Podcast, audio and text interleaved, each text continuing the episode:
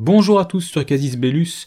Nous allons entamer aujourd'hui une nouvelle série sur la géopolitique. Il s'agira ici d'aborder des concepts thématiques essentiels pour tenter de comprendre le monde dans lequel nous vivons. Ce premier épisode est donc dédié à la stratégie et croyez-moi, il y a beaucoup à apprendre sur le sujet.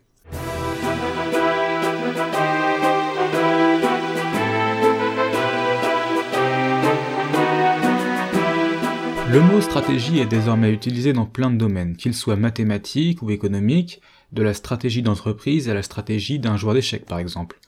Le mot est d'abord apparu en Grèce et concerne exclusivement le domaine militaire.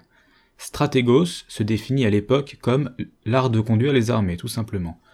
Le terme français de stratégie qui en est dérivé est né en 1771 de la plume de l'officier Joly de Maillezeroy. Néanmoins, on préfère au début parler de grande tactique. C'est ainsi que s'exprime Guibert ou même Napoléon pour parler de stratégie. La grande tactique ou la stratégie est donc à dissocier de la tactique élémentaire, qui est l'art de diriger les bataillons et les régiments. Clausewitz, le plus célèbre des théoriciens militaires de tous les temps et contemporain de Napoléon, définit la stratégie comme l'art d'employer les forces militaires pour atteindre les résultats fixés par la politique. On touche quelque chose.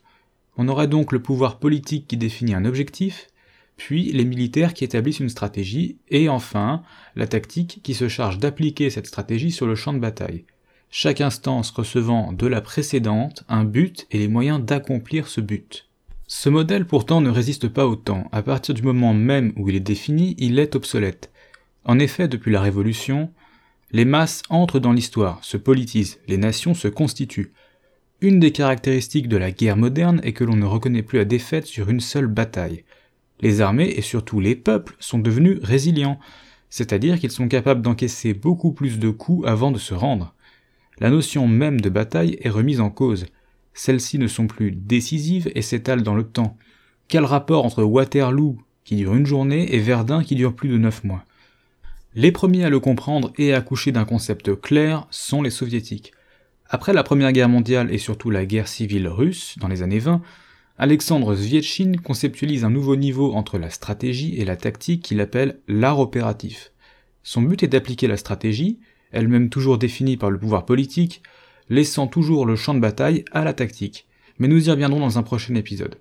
Pour en revenir à la stratégie, pendant le XXe siècle, avec l'émergence de conflits plus populaires idéologiques et techniques, les notions même de guerre et de paix deviennent en fait très floues à cause des guerres non déclarées comme la guerre froide, les actions menées par État interposés, les embargos et j'en passe.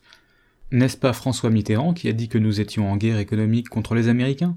C'est ainsi que pendant l'entre-deux-guerres, après le premier conflit mondial, les esprits s'agitent.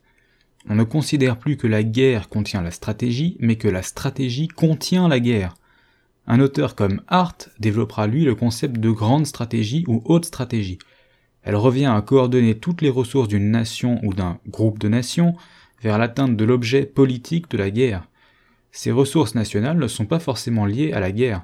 On doit désormais penser à la pression financière, la propagande, les moyens de mobilisation ou la puissance industrielle. Cette conception colle ainsi beaucoup mieux aux guerres modernes.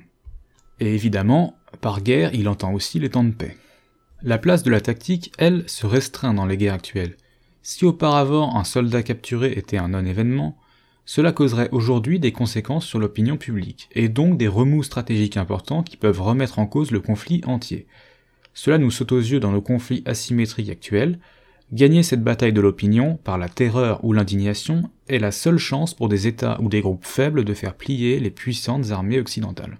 Voilà donc une preuve supplémentaire, s'il en fallait une, que la stratégie n'est plus cantonnée au simple mouvement des armées.